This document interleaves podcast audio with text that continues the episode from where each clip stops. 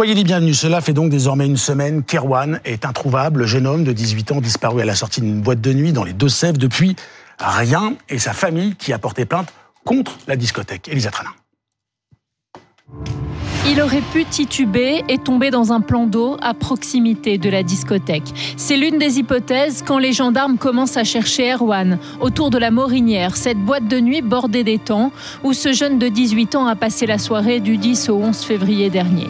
Mais jusqu'à présent, les plongeurs n'ont trouvé aucune trace de l'étudiant, rien pour rassurer sa famille. On pense à, tout ce qui pourrait lui être arrivé, que ce soit l'accident, que ce soit la mauvaise rencontre, que ce soit voilà, qu'il soit bloqué, coincé, blessé quelque part. Erwan a été filmé par la vidéosurveillance traversant seul le parking dimanche un peu avant 3 heures du matin. Fortement alcoolisé, il a été mis dehors par le personnel de l'établissement après un comportement inapproprié. À 2h50, son téléphone a cessé d'émettre. Erwan ne réapparaîtra plus devant la caméra. À plusieurs reprises, ses amis ont tenté de le joindre, au départ sans inquiétude. Il y avait énormément de monde ce soir-là, venu écouter le rappeur Leto. On s'est dit, est avec des copains à gauche à droite, c'est endormi dans les toilettes, peu importe. Mais euh, voilà, c'est après du coup que Leto s'est passé que du coup on a commencé à chercher euh, où il était. Et euh, là, on a commencé à s'inquiéter ouais, vers 4, vers 4 heures du matin. On a cherché partout, on a fait le tour de la boîte, on a fait le tour de l'étang, tout ça. Adolescent réputé calme et posé, la disparition d'Erwan va rapidement être considérée comme inquiétante. Un lourd dispositif a été déployé avec des brigades cynophiles, aquatiques et motorisées les moyens terrestres n'ayant rien donné, nous avons élargi euh, le périmètre à un secteur un peu plus grand. Au-delà des recherches sur le terrain, les auditions et vérifications se poursuivent. Toutes les pistes restent ouvertes. Voilà donc Dominique pour les faits. Les invités d'affaires suivantes. François Daoust, bonjour. Ancien directeur de l'IRCGN et du pôle judiciaire de la gendarmerie, professeur de sciences criminelles à l'université de Cergy-Pontoise. À vos côtés, maître Jean-Yves Leborne, bonjour. Merci d'être sur le plateau d'affaires suivantes. Avocat pénaliste, auteur notamment de Accusé, levez-vous, photos et documents rares des grands procès. C'est paru aux éditions Grund. Avant d'échanger avec vous et avec Dominique évidemment, on va retrouver Karine. Merci d'être avec nous. Euh, vous êtes la belle-mère d'Erwan. C'est vous qui l'avez essentiellement euh, élevé. Avant d'en venir à la plainte que vous avez déposée contre cette discothèque des Deux-Sèvres, je voulais évidemment savoir dans quel état d'esprit vous étiez aujourd'hui, une semaine après la disparition d'Erwan. Alors aujourd'hui, on peut dire qu'on est désemparé, démuni. On n'a pas de piste, on n'a pas de, on n'a aucun élément qui peut nous permettre de nous donner une orientation de privilégier une piste plutôt qu'une autre. Euh, donc c'est très difficile. On est effectivement une semaine. Une semaine, c'est très long. Euh, voilà, l'état d'esprit aujourd'hui, il est bien sûr de toujours, euh, toujours garder espoir, garder, garder l'idée qu'on va le retrouver, qu'on va le retrouver et vite. néanmoins, c'est vrai que l'angoisse est, prégnante et, et, on est extrêmement inquiet, bien sûr.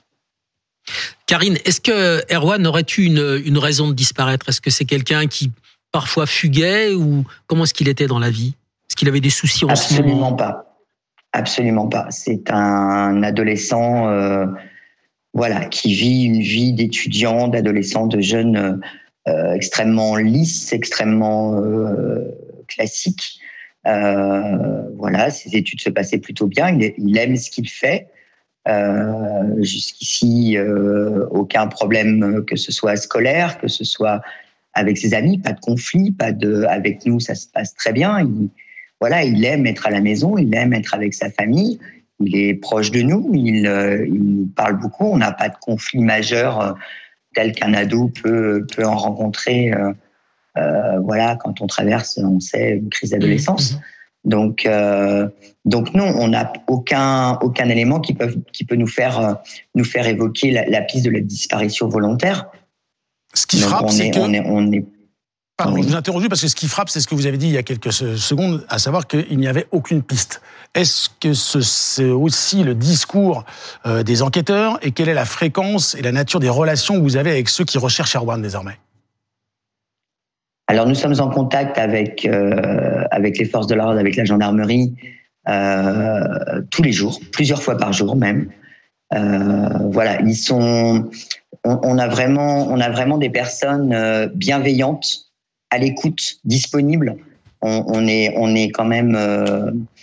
On, apprécie, on apprécie le travail fait. Vraiment, c'est on, a une équipe de gendarmerie qui est exceptionnelle. Ils ont mis en place des moyens, qu'ils soient techniques ou humains, absolument impressionnants.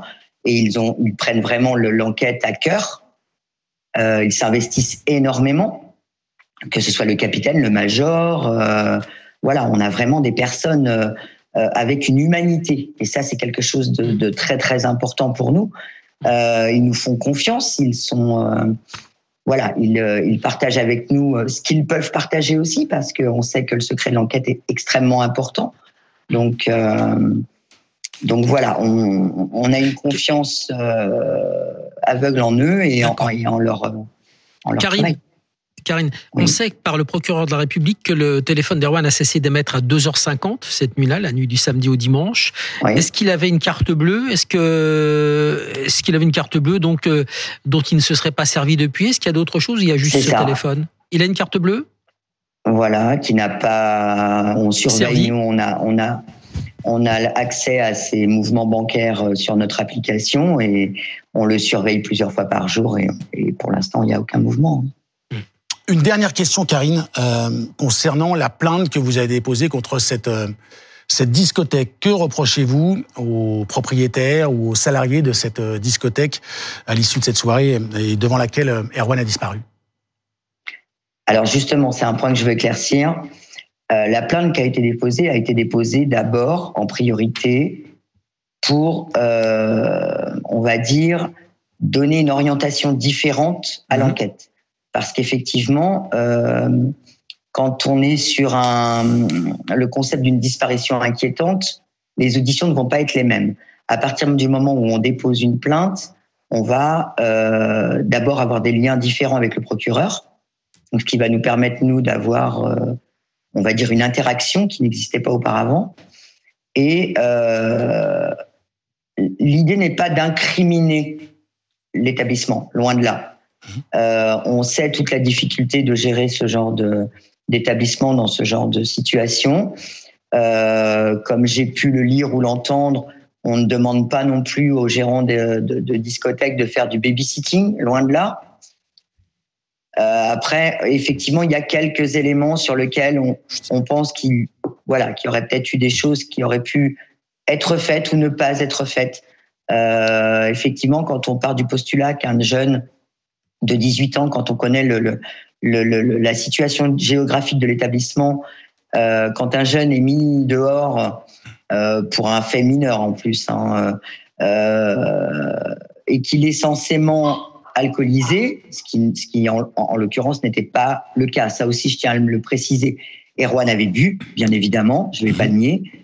Néanmoins, il n'était pas ivre-mort, loin de là. Et ça, ça a été vérifié et établi. Voilà.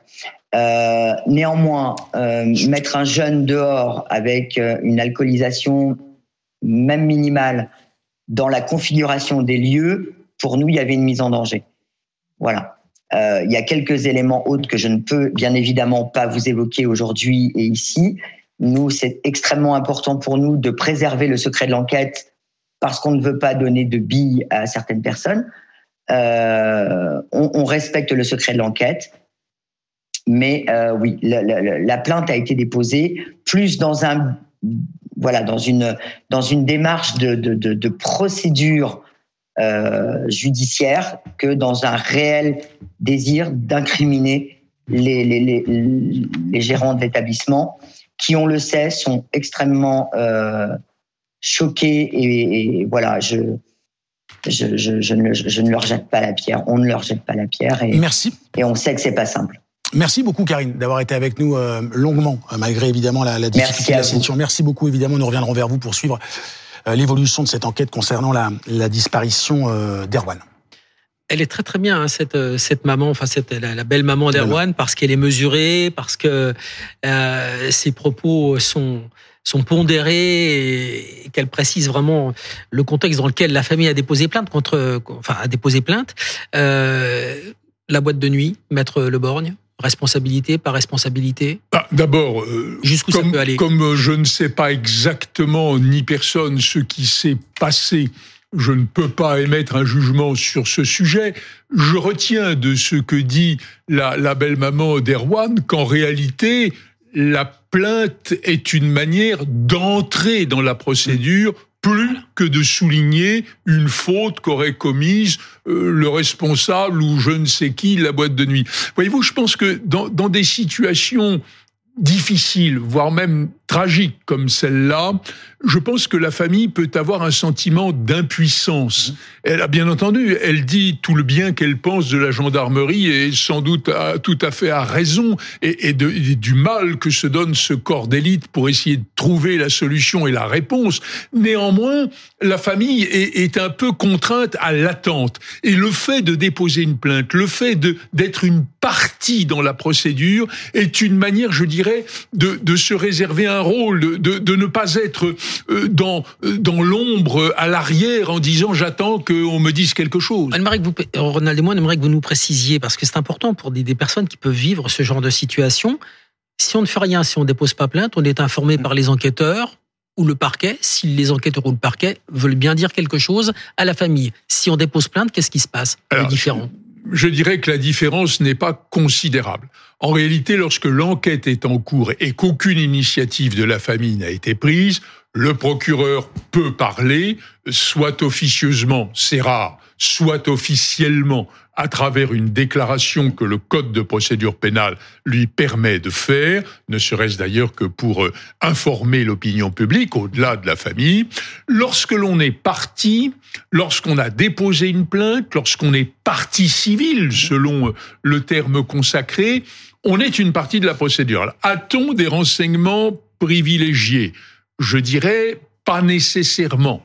Euh, on ne peut accéder au dossier de la procédure qu'une fois que le juge d'instruction, quand il y en a un, qu'une fois que le juge d'instruction a convoqué la partie civile. Et si le juge ne veut pas qu'on regarde son dossier, ben, il lui suffit de ne pas convoquer la partie civile. Néanmoins, quand on est parti, je dirais, le, le dialogue s'engage. On peut avoir un avocat qui passe voir le juge d'instruction, le procureur, qui, qui en quelque sorte euh, existe, en tout cas comme capacité de relais d'une information. François Daoust, je reprends les mots de Karine il y a quelques minutes. Les enquêteurs partagent ce qu'ils peuvent partager. On est sept jours après la disparition. Il y a eu d'importants moyens, très rapidement, euh, pour aller dans l'eau, pour aller dans les airs, pour fouiller.